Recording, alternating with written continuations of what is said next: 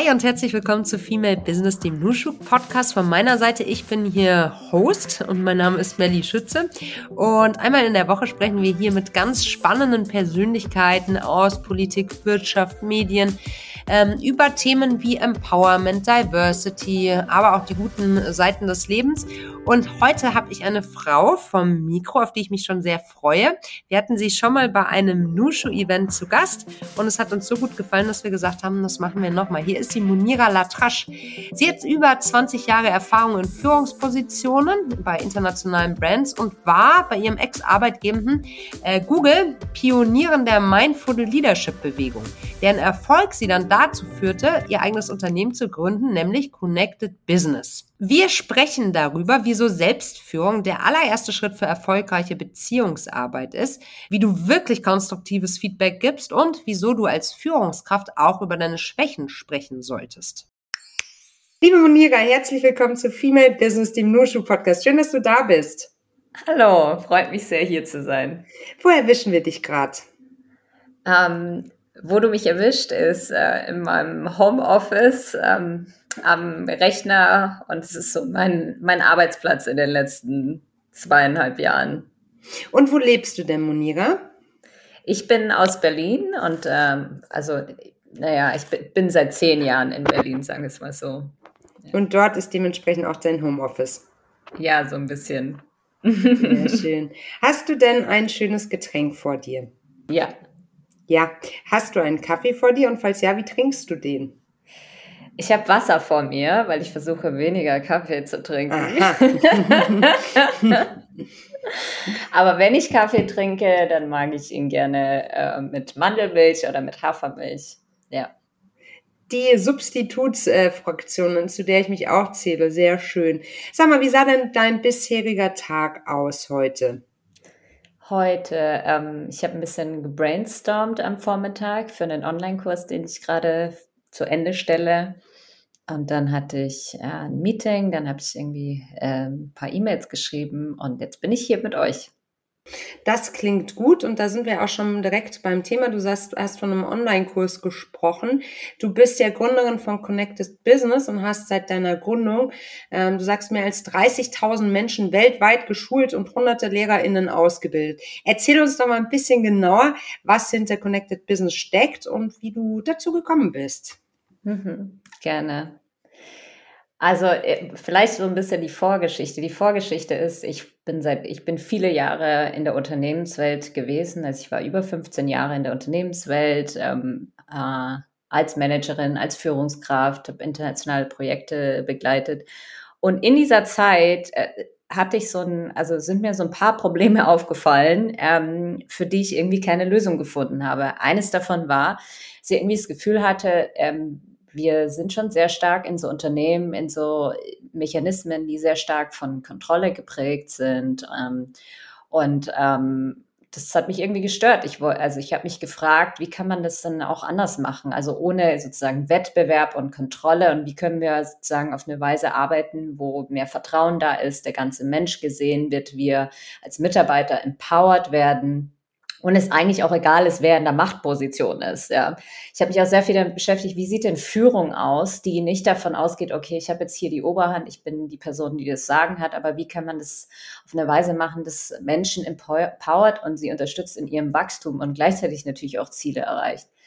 Und das, das, die andere große Frage, die ich mir gestellt habe, die war mehr so persönlicher, war so, okay, also wie kann ich mit den Anforderungen des Alltags so umgehen, dass ich nicht ständig übergestresst bin, dass ich, also ich bin halt äh, eine High-Performerin, das heißt, ich kann echt viele Sachen abschrubben, aber es ist auch so ein bisschen, wenn man so will, mein Damoklesschwert, weil ich dann auch äh, manchmal äh, mich in so einem Raum finde, wo ich merke, ich arbeite eigentlich zu viel, ich mache eigentlich zu wenige Pausen, ich mache eigentlich zu wenig diese Dinge, die ich eigentlich auch machen möchte im Leben, weil ich die ganze Zeit höher, schneller weitergehe, ja. Und, ähm, und ich glaube, die dritte Sache war so ein bisschen, okay, und wie kann ich all das machen und zwar authentisch? Also einfach ich selbst sein. Geht das überhaupt? Kann man im Business total man selbst sein? Ähm, so sprechen, wie man gerne sprechen möchte, so aussehen, wie man aussehen möchte. Und kann man damit ähm, erfolgreich sein, wenn man eben sich nicht ähm, irgendwie anpasst und dann so ist, wie, wie man vielleicht denkt, dass die Außenwelt einen gerne hätte, um professionell zu wirken, sondern einfach nur authentisch zu sein.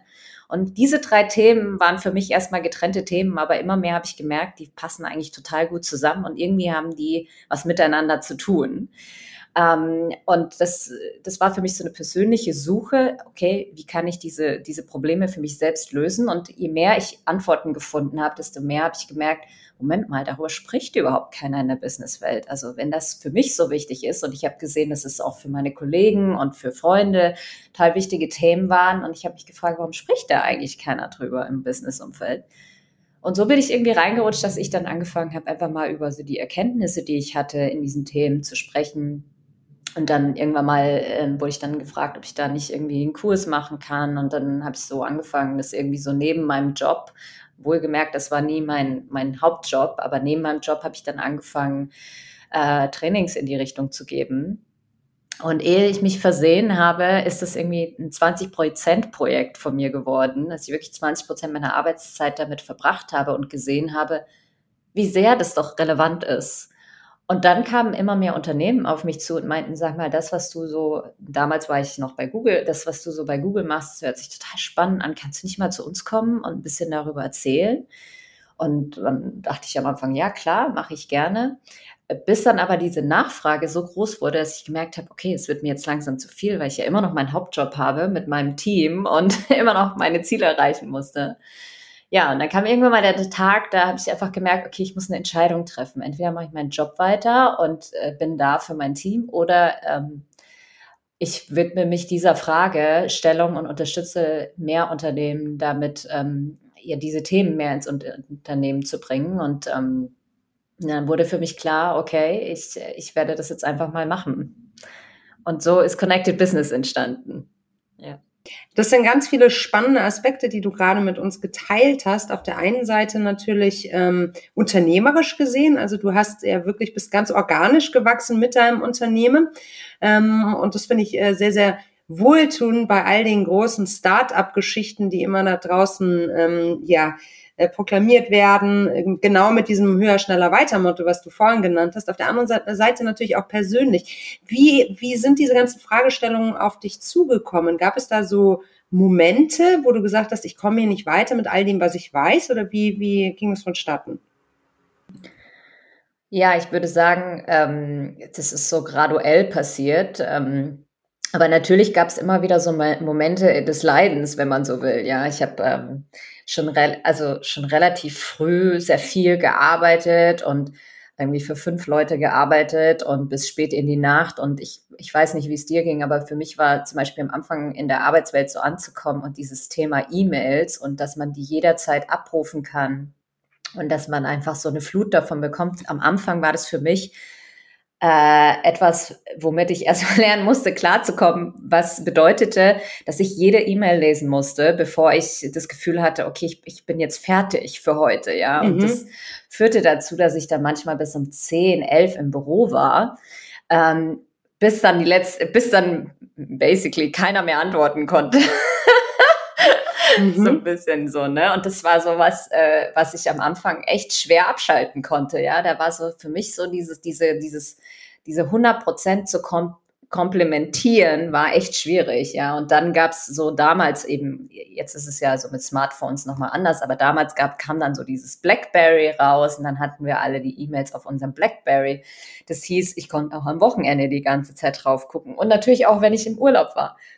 Und da habe ich irgendwann mal einfach gemerkt, so Moment mal, ich habe überhaupt keine Pause mehr. Ja, und äh, ähm, es war so auch so ein bisschen äh, so meine Meinung äh, in dem in der Zeit auch so ja ich bin ja auch nicht ersetzbar ich muss ja immer verfügbar sein mhm. und anders geht's gar nicht ne so mhm. und es ist natürlich ein Lernprozess ja aber ich habe dann irgendwann gemerkt so, okay so geht's nicht weiter und natürlich auch Menschen in meinem Umfeld haben gemeint, du bist immer an deinem Rechner oder an deinem Telefon. Das nervt. Mhm.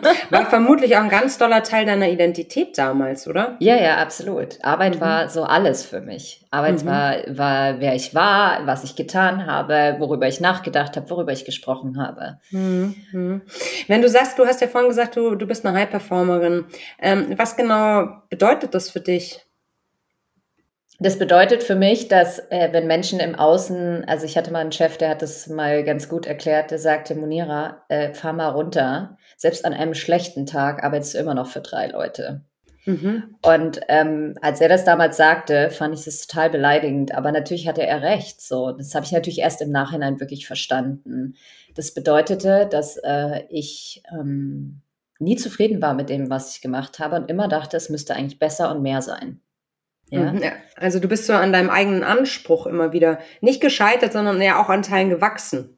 Klar, also ich meine, mhm. das Gute war da, ich sag mal, die positive Seite war, dass ich natürlich alle Ziele 5000 Mal früher erreicht habe und extrem, also ich, in diesem High Performance sehr spannend, es wird ja in der Unternehmenswelt total gefeiert, weil ich war natürlich, ich wurde immer befördert, jedes Jahr, hatte immer super Ergebnisse und war immer eine der Besten und so weiter und so fort. Und das war ja auch in, in gewisser Weise im Nachhinein, nachdem ich jetzt jahrelang äh, mich mit diesen Themen beschäftigt habe, weiß ich, dass da natürlich ganz viel auch eine innere Lehre dahinter steckt, der ich nachgelaufen bin, ja, weil ich im Inneren gewisse Dinge hatte, die nicht erfüllt waren. Deswegen musste ich mir das ständig beweisen. Ja, mittlerweile mhm. weiß ich es besser, aber damals ähm, war das sozusagen der Zuspruch, den ich gebraucht mhm. habe. Und mhm. dann hat, da gab es mal so eine Situation, die sehr spannend war. Da wurde ich dann irgendwie mal wieder befördert, nachdem ich mir wirklich den Hintern abgearbeitet habe. Und dann habe ich aber gemerkt, so, das hat mir, also es war so eine Minute lang habe ich mich gefreut und danach war es total sinnlos. Also es hat mhm. überhaupt nichts. Und dann dachte ich so, wow, ich habe so viel Zeit, Lebenszeit und Energie darin verbraucht. Ähm, und es bedeutet mir noch nicht mal was. Ja, Krass, ich merke, ja. es ist so überhaupt nicht äh, bedeutungsvoll für mein Leben oder so, ne? Und wie schnell dann dieser Moment vorbeiging, den ich mich freuen konnte und dann schon wieder unzufrieden war. Mhm. Und da habe ich dann gemerkt, okay, ähm, das wird mich nicht auf Dauer glücklich machen, weil es geht eigentlich gar nicht darum. Mhm. Ich würde gerne mal eine Frage äh, stellen, die sich mit deiner Vergangenheit vor der vor dem Eingang ins Berufsleben beschäftigt. Du sagtest gerade, da gab es eine große innere Lehre. Meinst du, diese große innere Lehre ist, da, da war dieses Vakuum schon, als du angefangen hast zu arbeiten, oder meinst du, die Arbeit hat alles nach und nach verdrängt? Also Hobbys zum Beispiel, die du vielleicht äh, davor hattest, ähm, oder war dieses Vakuum da und wollte gefüllt werden? Also ich meine, ich beschäftige mich ja sehr viel mit diesen Themen. Wie passiert so ein Vakuum? Genau. Und deswegen weiß ich auch mittlerweile, es ist natürlich etwas, was in frühester Kindheit schon entsteht. So. Ähm, unter, also das kann man zusammenfassen unter dem Thema Konditionierung, ähm, was natürlich sehr stark mit dem Umfeld zu tun hat, aber auch gesellschaftlich eben sehr stark bei uns ist. Was bedeutet, wir leben nun mal in einer Gesellschaft, die äh, Leistung als positiv äh, bewertet und nicht Leistung als negativ. Und mhm. äh, man wird sozusagen, ah, super, äh, ist immer, wenn man was erreicht hat und ah, also und keine Aufmerksamkeit bekommt man, wenn man es nicht hat. Ja, und das habe ich natürlich, ich sag mal, als junges Mädchen wurde ich eben von meiner Mutter gelobt, wenn ich gewisse Dinge erreicht habe. Und ähm, im Business oder in der Schule war es ja ähnlich. Dann hat man halt Noten gehabt und Dinge, die man halt gemacht hat. Und dann in der Businesswelt war es dasselbe. Es ist eigentlich, ich würde mal sagen, es hat sich durchgezogen. Es war mir nur in jüngeren Jahren nicht so klar, dass es, äh, dass es so stark war. Ne? Das sowas stellt man dann immer erst fester, wenn man, fest, wenn man älter wird und wenn es dann auch irgendwann mal zu einem Punkt kommt, wo man sagt, jetzt habe ich es eigentlich total übertrieben. Jetzt ist es gar nicht mehr sinnhaftig. Mhm. Mhm. Und das Spannende ist ja, dass ich dann auch gesehen habe, okay, es gibt total viele High Achiever, die einfach tolle Arbeit machen, echt großartige Dinge erreichen, die ein ähnliches Thema und Muster in sich tragen. Ja, das habe ich dann also erst immer für mich selber festgestellt, aber spannenderweise arbeite ich sehr viel mit High Achievern, die ich auch unterstütze bei diesen, also die, das so ein bisschen besser zu verstehen, warum sind sie eigentlich solche High, Achiever und nie ähm, zufrieden mit dem. Und äh, das ist natürlich spannend zu sehen, dass es da gewisse Konditionierungsmuster gibt, äh, die sehr ähnlich sind. Mhm. Ja, es hat auch sehr viel mit Perfektionismus zum Beispiel zu tun, dass alles mhm. immer irgendwie so eine gewisse Perfektion erreichen muss. Ja. Mhm. Frage für unsere Zuhörer selbstverständlich. Wenn man sich jetzt so ein klein wenig ertappt fühlt, hm, dann A, nochmal so ein bisschen die Abfrage, was ist für dich eine High Achieverin? Also was muss ich, welche Boxen muss ich sozusagen ticken, um zu sagen, das bin ich? Und B, was tun dann?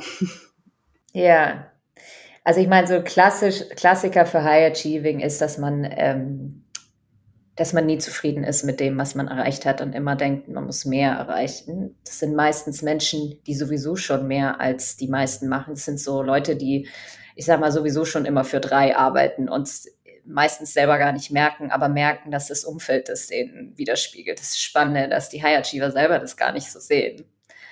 Ähm, was auch sehr spannend ist bei High Achievern, ist es oft, dass das so ein bisschen gemixt ist mit diesem Gefühl, dass man eigentlich nie so gut ist wie alle anderen im Umfeld. Mhm. Also, dass man immer was beweisen muss auch.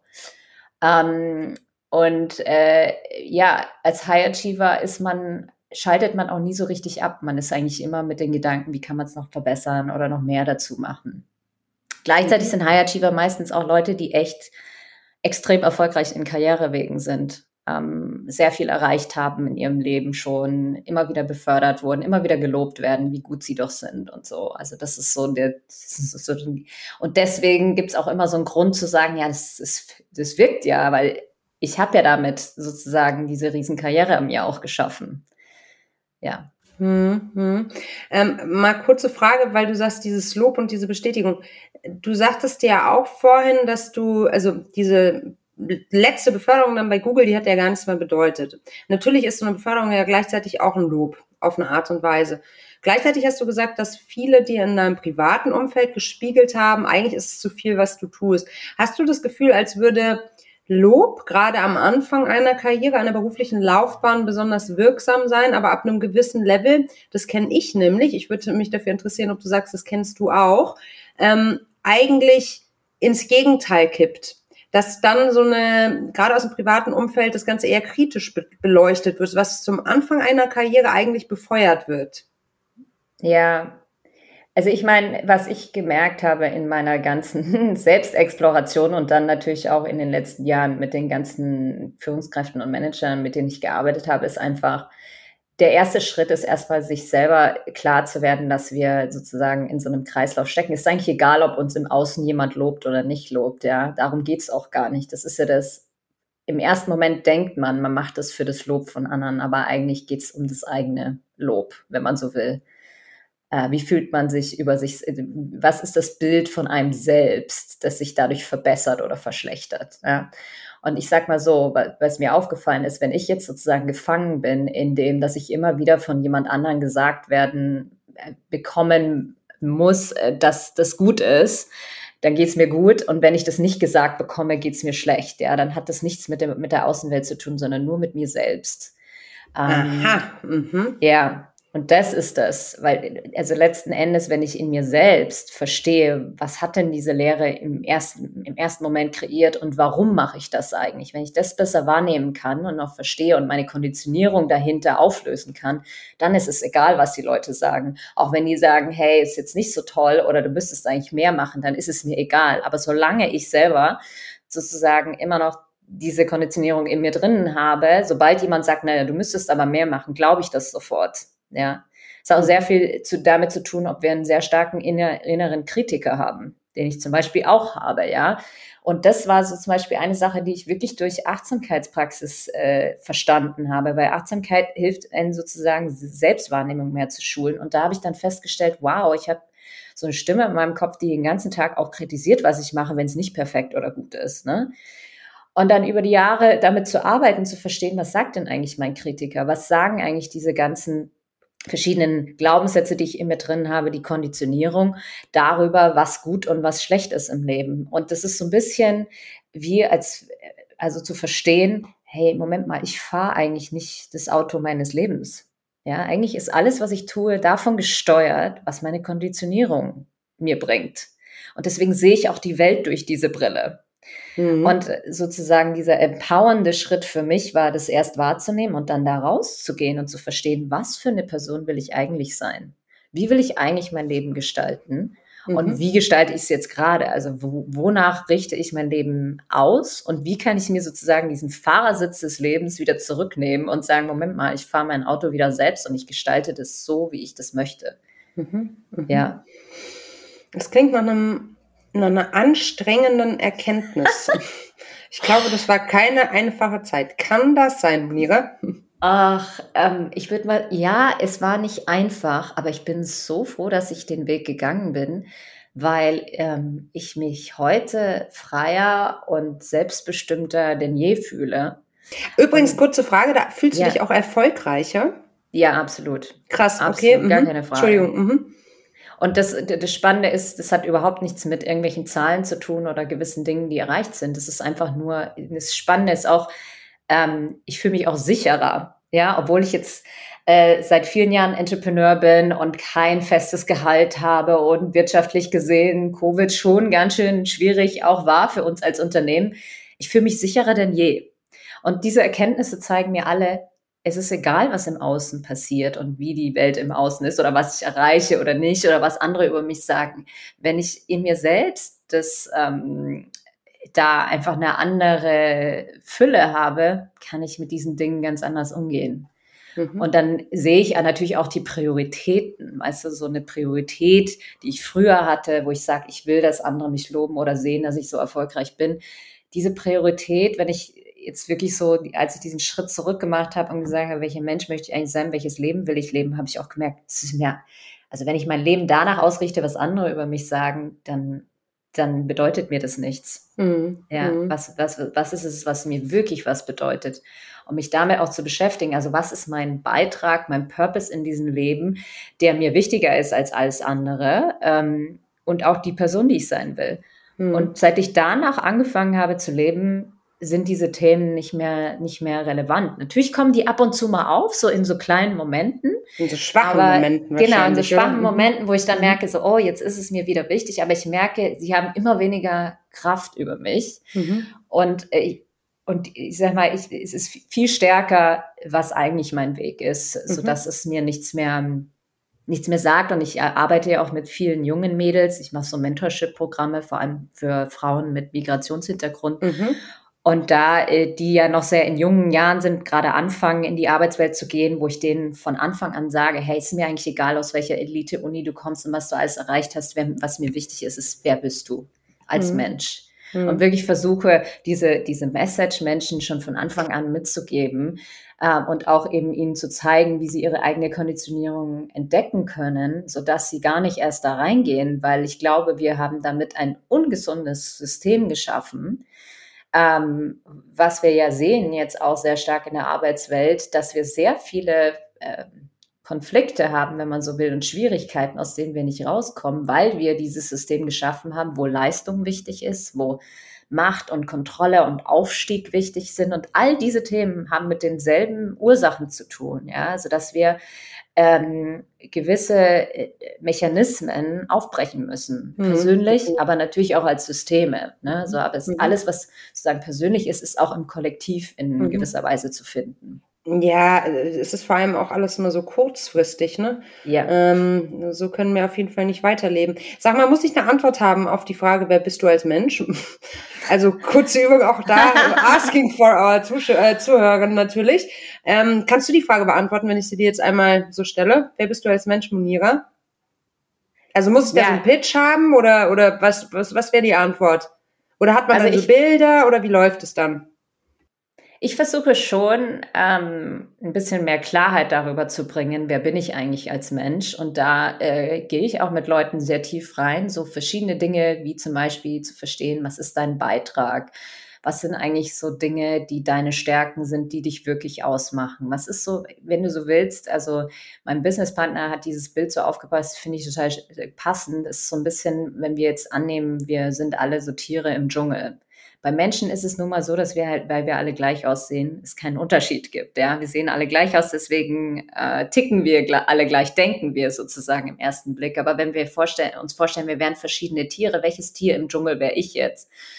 Und dann merken wir schon, ah, ich bin schon ein anderes Tier als dieses Tier. Und ähm, je mehr wir das sozusagen für uns verstehen, desto besser verstehen wir auch, warum wir eben nicht alle gleich zicken, gleich funktionieren, gleich arbeiten, ähm, gleiche Präferenzen haben, äh, gleiche äh, Ideen von dem, was wir gerne beitragen möchten. Und weil wir versuchen, sehr stark sozusagen gesellschaftlich momentan diese All Allrounder zu kreieren. Ja, jeder muss mhm. in allem so gut sein.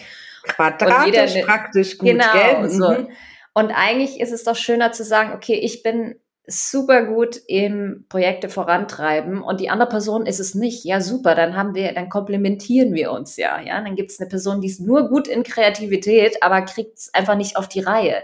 Und anstelle zu sagen, oh, da habe ich aber jetzt eine Schwäche, an der muss ich arbeiten, einfach zu sehen, es ist normal, dass jeder von uns gewisse Schwächen hat. Lass uns diese Schwächen nutzen und zu sagen, wer kann mich jetzt komplementieren? Mhm. anstelle zu versuchen, das auch noch hinzubekommen, mhm. wo wir, und da, was ich sehe, ist, ganz viele Menschen finden sich in Rollen, die einfach nicht deren Rolle sind. Und deswegen ist es auch schwierig und deswegen verlieren wir dann Energie oder müssen ständig kämpfen. Mhm. Und wie können wir das sozusagen aufbrechen? Und äh, was für ein Tier bist du. Und ich glaube, ich habe über die Jahre sehr stark verstanden, was für ein Tier ich bin. Ähm, und äh, auch immer mehr verstanden, okay, welche Dinge braucht man, um das besser zu verstehen? Also was sind so Elemente, die einem helfen? Zum Beispiel tiefer reinzugucken in, was sind die Stärken, tiefer reinzugucken in die Lebensgeschichte und was für Beiträge wir sozusagen immer schon geleistet haben und was das, da, was das dafür aussagt, was das für unser Leben bedeutet, also was uns wesentlich ist. So auch ein bisschen reinzugehen, was ist wirklich bedeutungsvoll für mich weil was für dich bedeutungsvoll ist, muss nicht für mich bedeutungsvoll sein. Ja?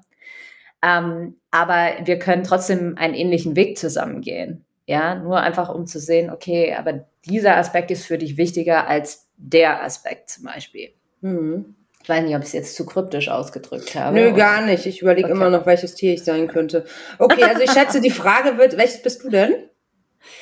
Ähm, äh, wenn es jetzt ein Tier im Dschungel wäre, mhm. äh, glaube ich, wäre ich ein Adler. Jetzt sind wir ja viel beim Thema Selbstführung gewesen. Ne? Also das ist ja eigentlich so der Kern deiner drei Themen sozusagen. Ne? Ohne das yeah. auch Leadership nicht und ähm, ja auch authentisch sein am Ende des Tages nicht. Ne?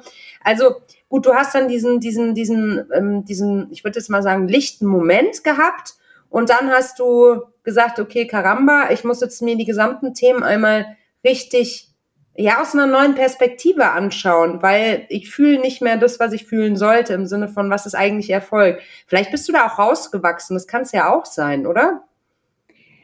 Äh, weil du es schon erlebt hast, weil du schon erfolgreich warst.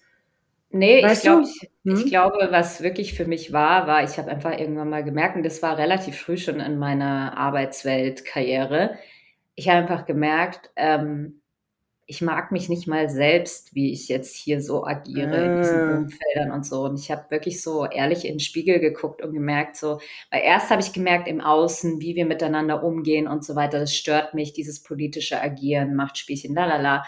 Und natürlich war ich auch gut, das selber mitzuspielen. Und dann habe ich aber gemerkt, ich mag mich nicht mal selber. Wer bin ich denn eigentlich hier? Und dann habe ich angefangen, äh, mir diese Frage zu stellen, ja, wer will ich eigentlich sein? Was sind denn wirklich Werte oder die, die, der Mensch, der ich sein möchte? Und da habe ich halt gemerkt, so, ich will eigentlich nicht ein System kreieren, das so mit Menschen umgeht und ein Miteinander kreiert, das auf dem basiert, dass es immer jemanden gibt, der gewinnt und jemanden, der verliert und jemand in der Machtposition und jemand anders nicht. Und vielleicht liegt es natürlich auch daran, dass ich als äh, Gastarbeiter, Migrationskind aufgewachsen bin und natürlich das auch sehr stark geprägt hat, so diese Fragestellung, was bedeutet es, gewisse Privilegien zu haben und nicht? Und warum ist es eigentlich so, dass wir in einer Gesellschaft sind, wo manche gewisse Dinge können und andere nicht? Ja, also das ist schon auch tief in mir verankert. Und das habe ich ja festgestellt, dass er so tiefer in meinen persönlichen Beitrag gegangen ist, dass es mir wichtig ist, auch soziale Gerechtigkeit zu schaffen. Und dann habe ich einfach gemerkt, so Moment mal, mir geht es eigentlich nicht darum, nur Geld zu verdienen und Karriere zu machen. Es bedeutet mir nichts. Ja, was mir was bedeutet, ist etwas zu schaffen in meiner Lebzeit, das äh, eine bessere Welt hinterlässt. Der Impact. Mhm. Ja. Mhm. Mhm. Und das ist mir sehr früh klar geworden. Was mhm. mir nicht klar war, ich war einfach nur so, ja, wer bin ich denn? Das ist total naiv.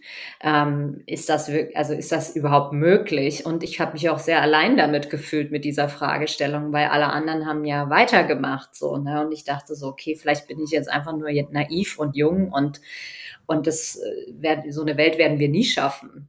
Mhm. So war so ein bisschen Mhm. Ja, und dann habe ich mich erstmal gefragt, wie kann ich das erstmal hinbekommen mhm. für mich? Ähm, und danach kam erst so, okay, wie kann ich das jetzt in Unternehmen bringen und Systeme schaffen, die das dann auch kreieren?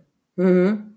Ja, das ist immer so die große Frage. Ne? Also ich kann es total gut nachvollziehen, dass du dich mit deinen Gedanken damals allein gefühlt hast, weil manchmal braucht man so eine Art Legitimation der Gedanken, auch wenn du jetzt wahrscheinlich wieder sagen wirst, das ist dann zu sehr im Außen, aber ich meine jetzt nicht im Sinne von Lob, sondern ich meine im Sinne von, ah krass, dir geht's genauso. Und daraus kann man ja total viel, also das merke ich ja auch bei Nushu jeden Tag, ne, also dieses Miteinander, was das ändern kann, was das ja. einfach ändern kann, wenn man weiß, okay, man ist mit den Gedanken, die man so hat, die ja auch Impact bezogen sind, also wir wollen was Besseres für diese Welt, nicht allein. Und dann entwickelt man daraus auch eine Power, die man selbst sozusagen, die einen selbst treibt. Ich frage mich halt so häufig nur, ob wir nicht grundsätzlich zu viel um uns selbst kreisen und das Thema eigentlich eher aus einer globalen Perspektive im Sinne von, was braucht die Welt betrachten sollten. Was denkst du?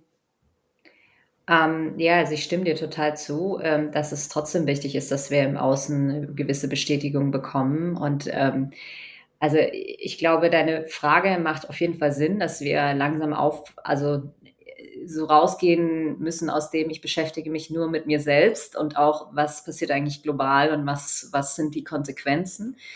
Meine Erfahrung damit ist, äh, dass wir erstmal einen Prozess äh, sozusagen des auf sich selbst schauen brauchen, um überhaupt die Fähigkeit zu haben, wirklich im Service zu sein. Und Service ich, für andere, Service genau, für die Welt, okay? Mhm. Richtig. Und was mir dabei aufgefallen ist, und das war, erstmal habe ich das im Thema Führung sehr stark gesehen. Eine Führungskraft, die wirklich im Service für andere sein kann, die muss erstmal ihre eigenen Themen aufgeräumt haben. Ansonsten sind wir vielleicht im Service, aber eigentlich steckt dahinter immer wieder noch so eine Selbstbestätigungs- äh, äh, Form. Ja, dass wir zwar total gerne sagen, okay, ich mache das für andere und so weiter, aber es ist eher eine Rolle, von der wir immer wieder was zurückhaben wollen. Aber wenn wir wirklich wahrhaft im Service sein können, um wahrhaft im Service sein zu können, müssen wir erstmal unsere inneren Defizite aufgeräumt haben. Mhm. Das, ist, das ist meine Erfahrung damit. Mhm. Ähm, ja sehr viel mit Compassion und Mitgefühl auch beschäftigt. Und auch da habe ich das festgestellt, wahres Mitgefühl entsteht dadurch, dass wir erstmal mit uns selbst anfangen. Mhm. Und ich dann, möchte, ja. Monira, einmal für die Zuhörerinnen, die das vielleicht noch nicht so, den Gedankengang noch nicht so kennen, weil sie vielleicht in einer eher ähm, althergebrachten Organisationen arbeiten. Service, also die Aufgabe eines Leaders, einer Leaderin ähm, als Service innerhalb des Teams. Also eigentlich so eine Art gastgebenden Funktion. Kann man das so mhm. übersetzen? Das ist das, was du proklamierst. Das ist auch das, wie Führung ja ähm, modern gedacht schon einen Schritt weiter geht. Also ich bin nicht da, um Macht auszuüben, sondern ich bin dafür da, um alles zu ermöglichen, damit mein Team gute Arbeit leisten kann. Kann man das so sagen? Mhm. Ja, es ja? ist eben so eine dienende Haltung zu mhm. haben für und das ist, wo natürlich die Rolle der Führung sich jetzt immer mehr hinbewegt, dass wir, weil wir gehen ja jetzt in agile Systeme, wo wir jetzt schneller äh, auf Dinge reagieren müssen. Wir sind in einem riesen Transformationsprozess äh, als Unternehmen. Gleichzeitig ähm, ist es für Mitarbeiter total herausfordernd, damit umzugehen. Und die Führungskraft ist wirklich die Person, die sieht, okay, wie kann ich jetzt da mein Team durch diese großen Wellen, die gerade da sind, durchführen?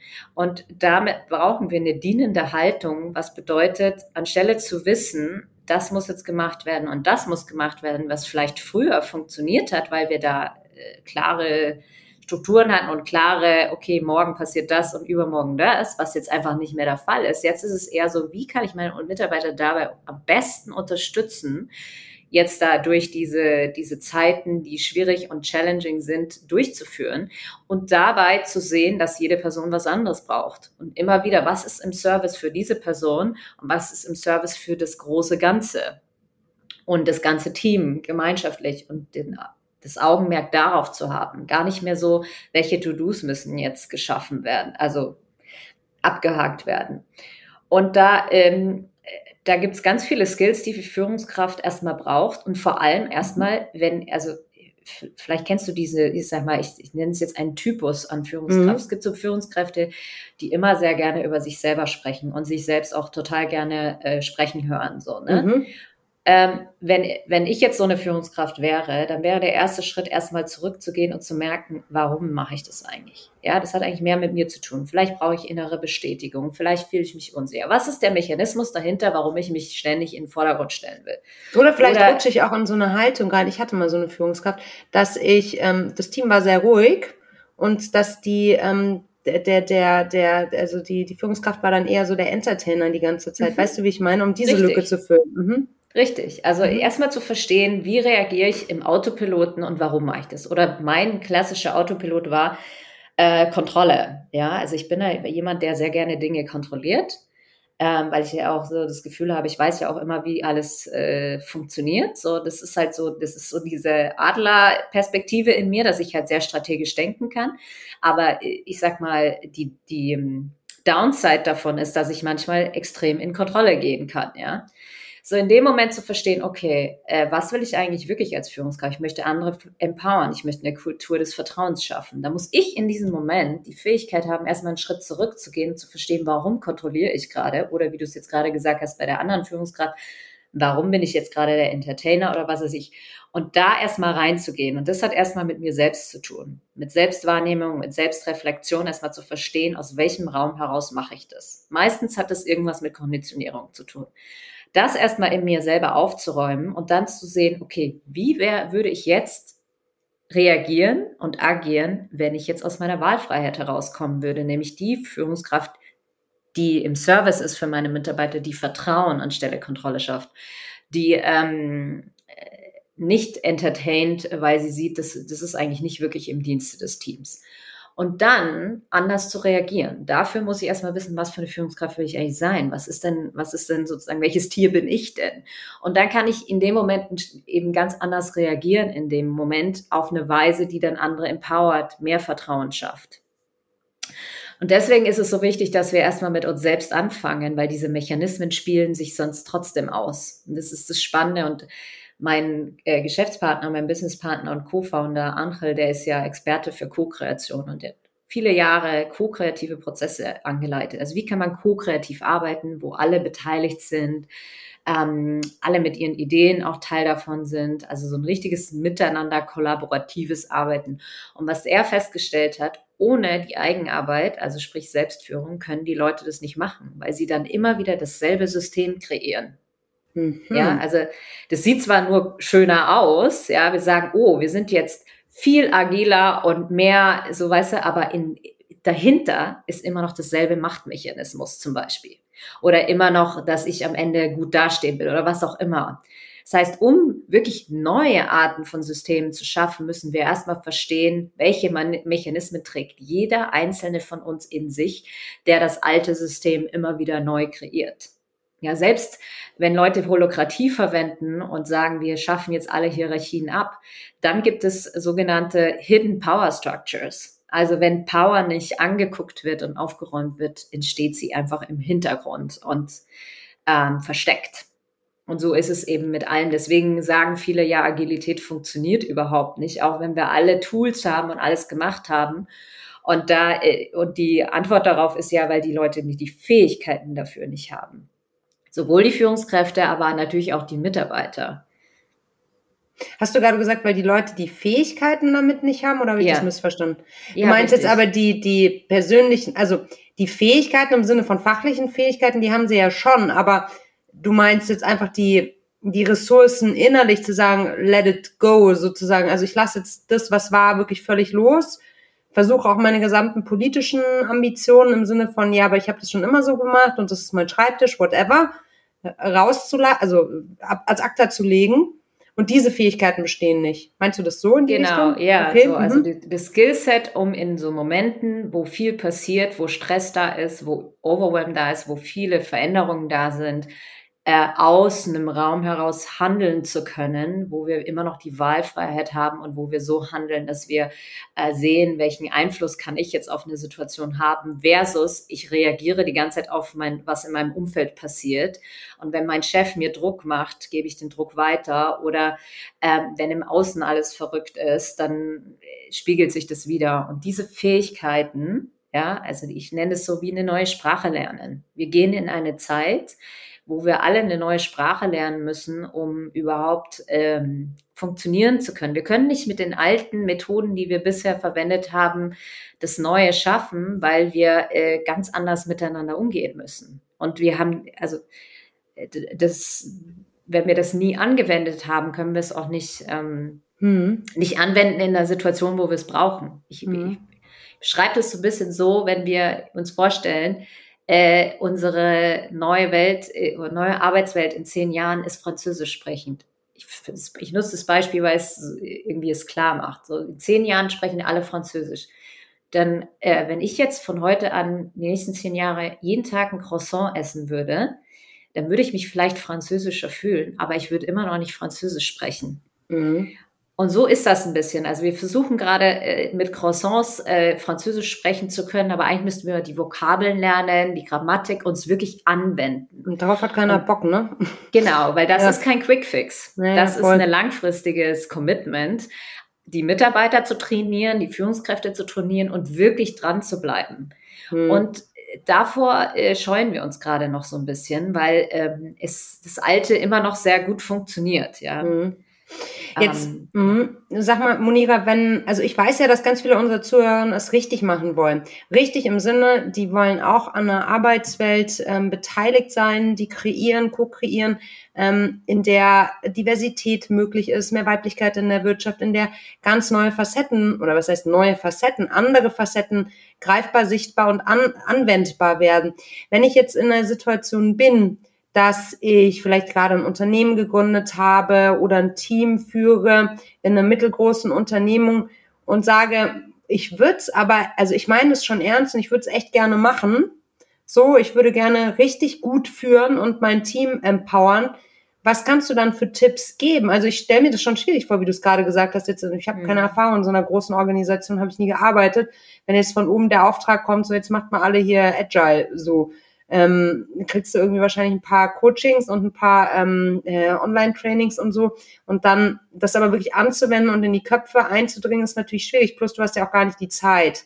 So, aber wenn ich jetzt sozusagen ein kleineres Unternehmen, mittelgroßes Unternehmen, ich habe Ressourcen, was würdest du dann empfehlen in einer perfekten Welt? In einer perfekten Welt würde ich dieser Person erstmal äh, empfehlen, die eigene Arbeit zu machen, wirklich in eine Selbstreflexion zu gehen, wirklich die eigene Konditionierung und Schattenthemen besser zu verstehen, die man selbst mit sich trägt.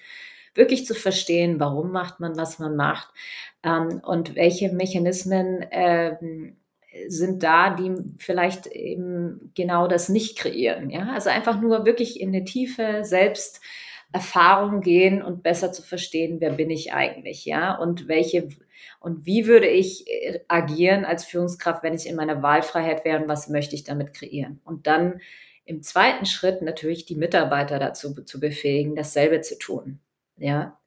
Und da gehören natürlich so Dinge wie ähm, mentale Gesundheit. Aber ich, was ich merke, Stress und mentale Gesundheit haben extrem damit zu tun, in welchen Umfeldern wir sind und äh, ob wir Bedeutung in dem sehen, was wir machen oder nicht. Ja, ähm, und natürlich auch ähm, sind wir sind wir konstant in einer Orientierungslosigkeit.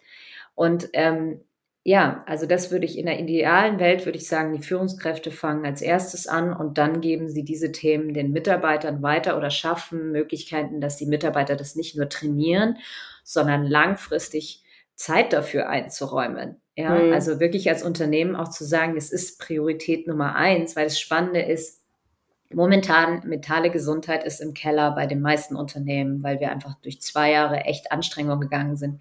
Aber wenn du fragst, wie viel Zeit investieren gerade Unternehmen darin, dann heißt es so zero bis äh, zwei Prozent.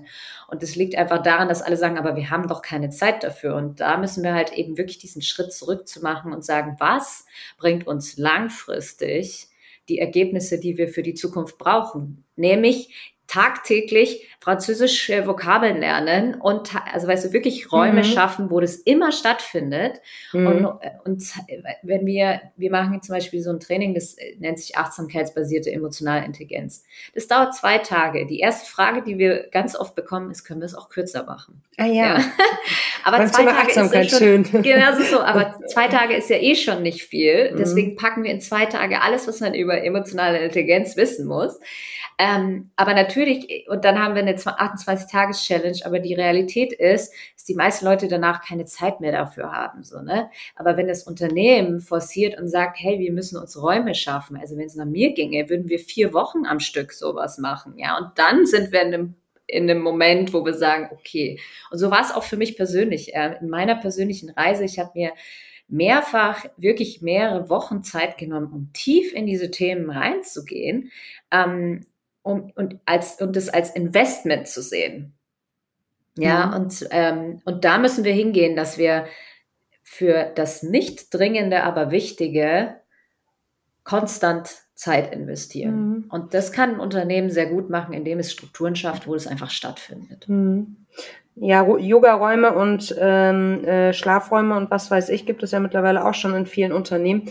Äh, dieser Raum, wenn er auch nicht greifbar ist, ähm, klingt sehr, sehr sinnvoll. Also du meinst jetzt aber nochmal challenging. Also du meinst jetzt, wenn man sagt, okay, liebes Team, wir nehmen uns jetzt vier Wochen Zeit dafür, dann sind wir, haben wir schon eine ganz andere Absprungsbasis, wahrscheinlich schon, oder? Ja, absolut. Wenn ein Team ja. sich vier Wochen Zeit nehmen würde, dann wären die auf jeden Fall in einem anderen Punkt. Und natürlich mhm. reicht das auch nicht. Also es ist ein kontinuierliches. Ne? Mhm. Genau. Und ich meine, ich finde es super, dass Schlafräume und Yogaräume da sind. Ich finde es klasse, aber es ist auch nicht, also das reicht nun mal nicht, weil der Punkt ist der, es muss in die Strategie, in die Unternehmensstrategie rein. Es ist nicht nur ein reines äh, HR Health Topic, sondern es ist wirklich eins, ähm, haben wir in der Führungsregel und in der Strategie des Unternehmens diese Themen immer mit auf dem Schirm schaffen dafür Räume, schaffen dafür Zeit, sagen auch, okay, jetzt gehen wir erstmal nicht ins Problem lösen, sondern erstmal in die Prozessebene und gucken, ist denn jetzt jeder mit dabei und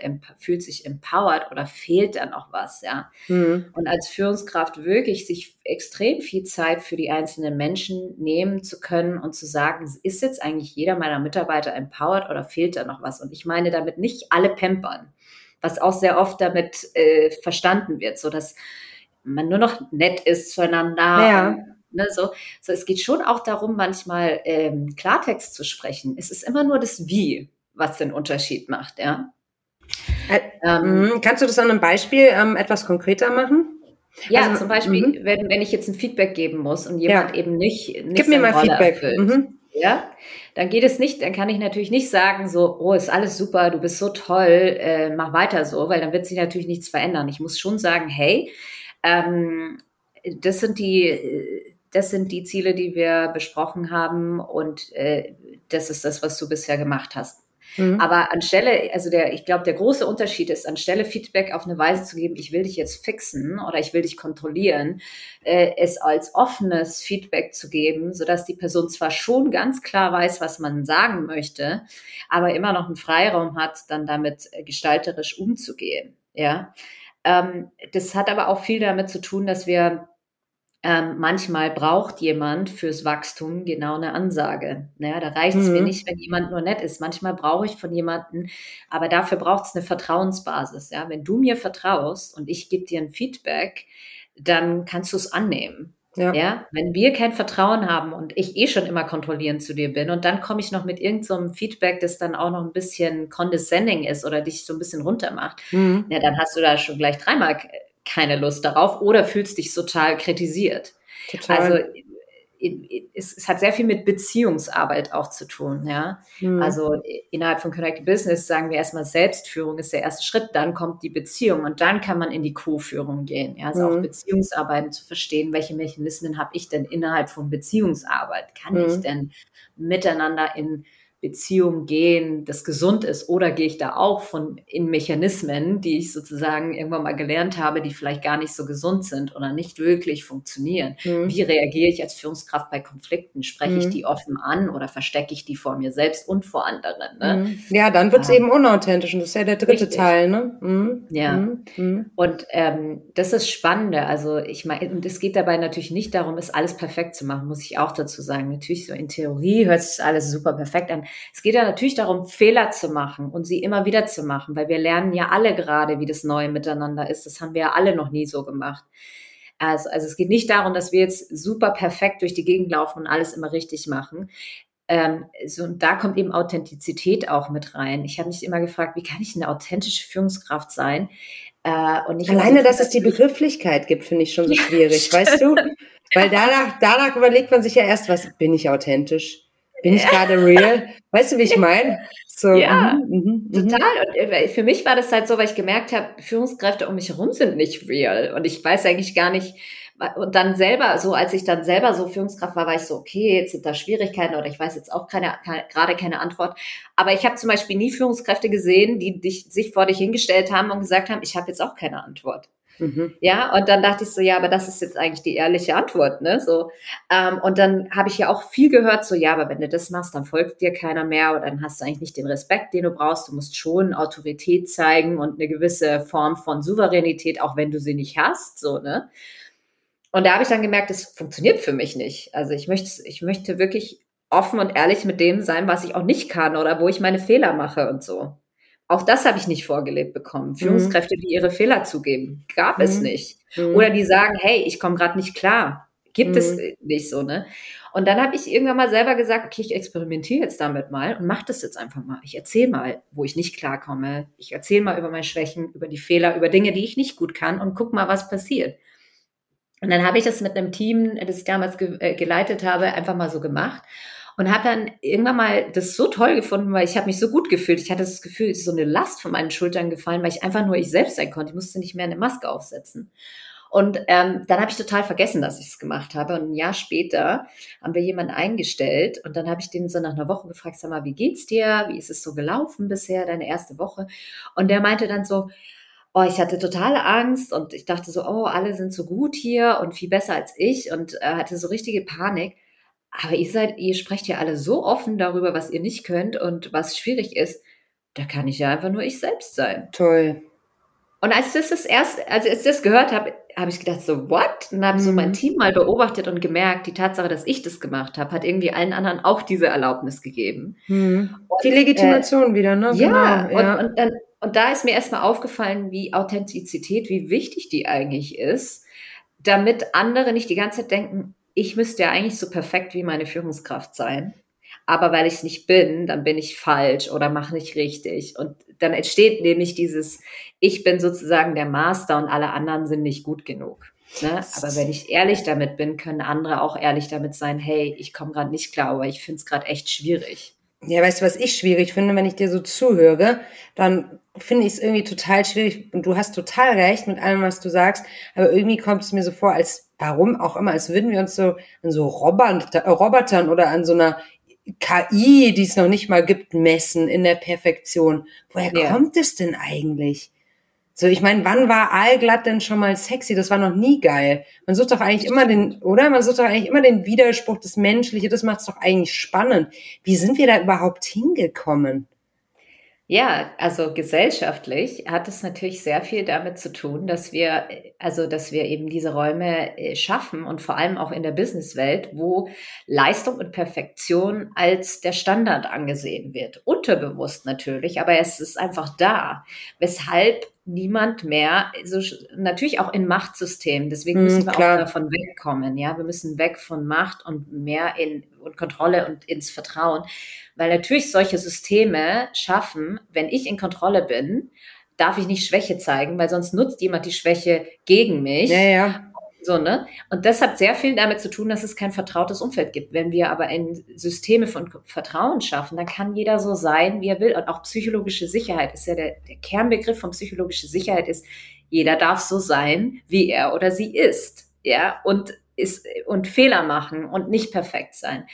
Und damit haben wir erstmal persönlich ein Riesenproblem. Und nach meiner, ich sag mal, jahrelangen Studien zu diesem Thema hat es sehr viel mit Konditionierung zu tun. Wir werden schon als Jungen, in jungen Jahren konditioniert, keine Fehler zu machen. Es fängt schon an in der Kindheit, wo die Eltern wenn wir alles gut und richtig machen, sag, uns loben und sagen, gutes Kind, ja, gutes Mädchen, guter Junge. Und wenn wir eben Dinge machen, die nicht so gerne gesehen werden, dann sind wir das schlechte Kind. Und das, so, das speichert sich in uns ein. Die Eltern meinen das ja gar nicht böse, die meinen, die meinen das äh, unterstützend, weil sie uns unterstützen wollen, in dieser Welt zu funktionieren. Hm, ähm, aber die Systeme, die wir schaffen, die gesellschaftlichen äh, Systeme und das Schöne ist, die gute, hm. ja genau, die gute Nachricht ist, wir können da alle draus ausbrechen. Wir müssen darin nicht drin bleiben oder das als unsere Wahrheit empfinden, sondern der erste Schritt deswegen ist Selbstführung so wichtig, weil da gehen, können wir erstmal selbst daraus gehen und sagen, ja. ich spiele das Spielchen nicht mehr mit. Also ich spiele das Spielchen nicht mehr mit Munira. ja, mich hast du, mich hast du. Logisch. Ja. Ja, du, klar. So, dann können wir echt so, also ich sehe das ein bisschen so, wir gehen jetzt in die Zeit, wo wir wirklich ein neues Paradigma kreieren. Ja, wirtschaftlich gesehen, aber auch gesellschaftlich, weil wir haben jetzt verschiedene gesellschaftliche Probleme, die jetzt einfach da sind. Es ist einfach einerseits wirtschaftlich, aber natürlich auch ökologisch, ja, also was passiert mit unserer Umwelt, aber auch psychologisch äh, stehen wir gerade vor großen Herausforderungen als äh, Gesellschaft. Und es gibt zwei Wege, wie wir damit umgehen können. Entweder halten wir an dem fest, was wir bisher gemacht haben, oder wir sagen jetzt, nee, wir kreieren jetzt ein anderes Miteinander, das basiert auf anderen Prinzipien und Werten. Ähm, und da sehe ich gerade die Riesenchance, weil wir gerade in so einem tiefen Umbruch sind, ja. Und ähm, ähm, und deswegen können wir so viel Neues gerade kreieren, ja? ja. Wenn wir sagen, wir lassen mal los aus diesen Glaubenssätzen, dass Leistung alles ist, dass ein glückliches Leben überhaupt irgendwas mit Leistung zu tun hat, dass äh, Erfüllung durch ganz andere Themen kommt. Und wenn wir uns gegenseitig dabei unterstützen, das auch für uns selber erstmal wahrzunehmen und also aus, aus unserer Konditionierung rauszugehen, können wir Systeme schaffen, wo wir immer noch tolle Leistungen bringen und tolle Unternehmen schaffen, ähm, aber die eine andere Dynamik haben. Und dann natürlich idealerweise, dass wir etwas hinterlassen. Und das ist halt eben für mich auch so wichtig momentan, was für die nächsten Generationen äh, etwas ist, was wir gerne hinterlassen. Ich sehe diese jungen Mädchen, die jetzt gerade so in die Arbeitswelt kommen und nach ersten Monaten schon total schockiert sind, was sie da eigentlich vorfinden. Äh, weil alles, was wir jetzt sozusagen weiter, äh, nicht nur, also indem wir das Spiel weiter mitspielen, äh, erhalten wir es auch. Und dann schicken wir die nächste Generation durch dieses Ding durch.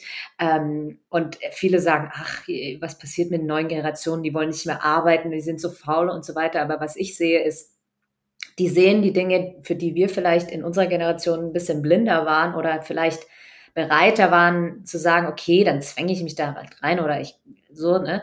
Und die sind es halt nicht mehr. Und das finde ich ist total vorbildhaftlich. Und ich möchte die auch gar nicht in solche Systeme nee. schicken. Total, total. Ich will die in was schicken, wo die Spaß haben, wo die befeuert sind, wo die, wo die am Ende auch was für diesen Planeten kreieren, was sinnvoll ist und ähm, ja, wo sie das Gefühl haben, ähm, sie sind miteinander und nicht alleine und isoliert und dürfen sich nicht so zeigen, wie sie sind, weil es gibt diesen, diesen Begriff Work-Life-Balance und ich finde diese, diese ja, genau. Ja, genau. Work, Work is life. Genau. Ja, Work ist mein Leben. Ich verbringe meiste Zeit meines Lebens Klar. darin, wie so viele. Wie können wir es so kreieren, dass ich Freude dabei habe, was ja. ich mache, dass ich schöne Connections habe, dass ich ein Teammeeting nicht sage, oh, ich muss ein anderes, ein weiteres Teammeeting Checkbox machen, sondern hey, ich freue mich mit diesen Menschen am Raum zu sitzen, irgendwas Tolles zu kreieren. Und dann gehen wir alle raus und gehen nach Hause und verbringen Zeit mit den Dingen, die uns auch wichtig sind im Leben. Und Voll. So. Also ich freue mich jeden Tag auf unser Team-Meeting. Das ist auf jeden Fall. Also hier freue mich jedes Mal einzuchecken, alle zu sehen. Das ist schon eine feine Geschichte. Ich könnte mir nicht vorstellen, wenn es anders wäre. Monira, ich würde gerne spielen noch mit dir. Ja. Ich weiß, sonst kriegt ähm, Franzi, die bei uns hinter den Kulissen ist, die wird wahrscheinlich schon sagen, oh, wir sind gleich bei über einer Stunde, halt euch daran. Aber es ist einfach so spannend, dir dazu zu hören. Ich würde gerne mit dir zum Abschluss spielen eine Runde Quick and Dirty. Das geht so, ich stelle dir eine Frage und du antwortest idealerweise in einem Satz. Machbar? Okay. Wie du ja gerade gehört hast, kann ich mich sehr schwer in einem Satz ausdrücken, aber ich werde es auf jeden Fall versuchen. aber man kann dir immer folgen, das ist das Schöne. Gut, okay. Also, Frage 1. Was war der Moment, der für dich dein bislang größtes Erfolgserlebnis war? Mein größtes Erfolgserlebnis war, ähm, zu sehen, dass ich mit meiner Arbeit Menschen äh, mehr Sinnhaftigkeit äh, geben kann. Was liest du gerade? Ich lese gerade das Buch von Joanna Macy, äh, dessen Titel mir jetzt gerade nicht einfällt. Eins von beiden. Active okay. Eins von beiden fehlt bei allen eigentlich, die ich diese, denen ich diese Frage stelle. Was ist dein persönlicher Kraftort? Mein persönlicher Kraftort ist ähm, am Meer und in der Natur umringt von Bäumen. Was war die größte Herausforderung deiner Karriere in den letzten zwei Jahren? In den letzten zwei Jahren äh, die größte Herausforderung wirklich loszulassen von dem Alten, also was sozusagen Connected Business war vor Covid und was es jetzt nach Covid ist. Mhm. Und so ein bisschen den Sterbeprozess. Mhm. Wer hat dich in deiner Karriere bisher am meisten unterstützt? Ähm, mein Businesspartner. Welche Situation in deiner Karriere würdest du heute anders angehen als damals? Ich würde ähm, wahrscheinlich als Führungskraft schon viel früher anfangen, mich wirklich mit mir selbst zu beschäftigen und wie ich führe ähm, und wie ich andere empowern kann. Was war dein größtes Learning in den letzten sechs Monaten? dass es wichtig ist, dass wir uns äh, mit unserem eigenen Schmerz beschäftigen.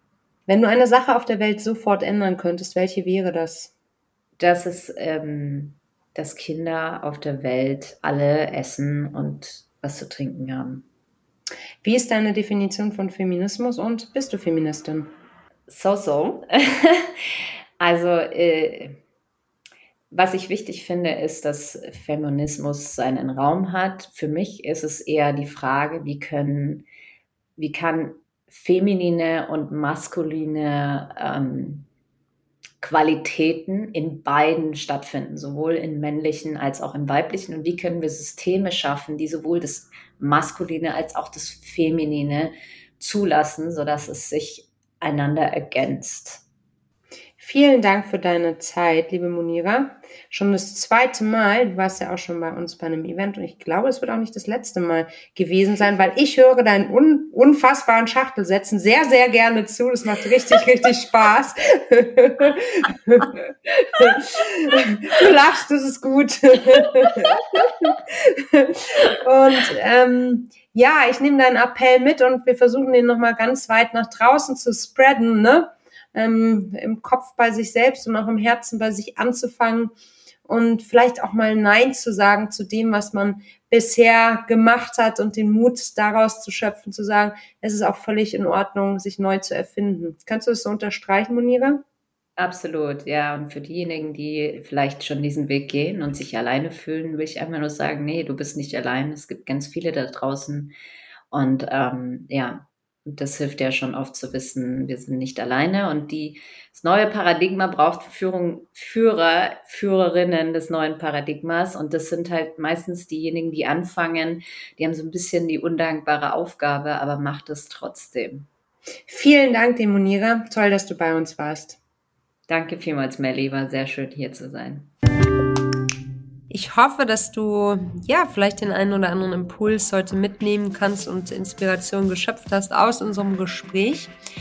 Lass uns gerne eine Bewertung da. Das tut uns wiederum total gut, ähm, Feedback zu bekommen von euch da draußen, die uns jede Woche so fleißig zuhören. Und ist ein echtes Geschenk und hilft uns, noch mehr Visibilität bzw. Hörbarkeit für unsere Themen zu bekommen. Ansonsten hören wir uns nächste Woche. Ich freue mich drauf. Tschüss.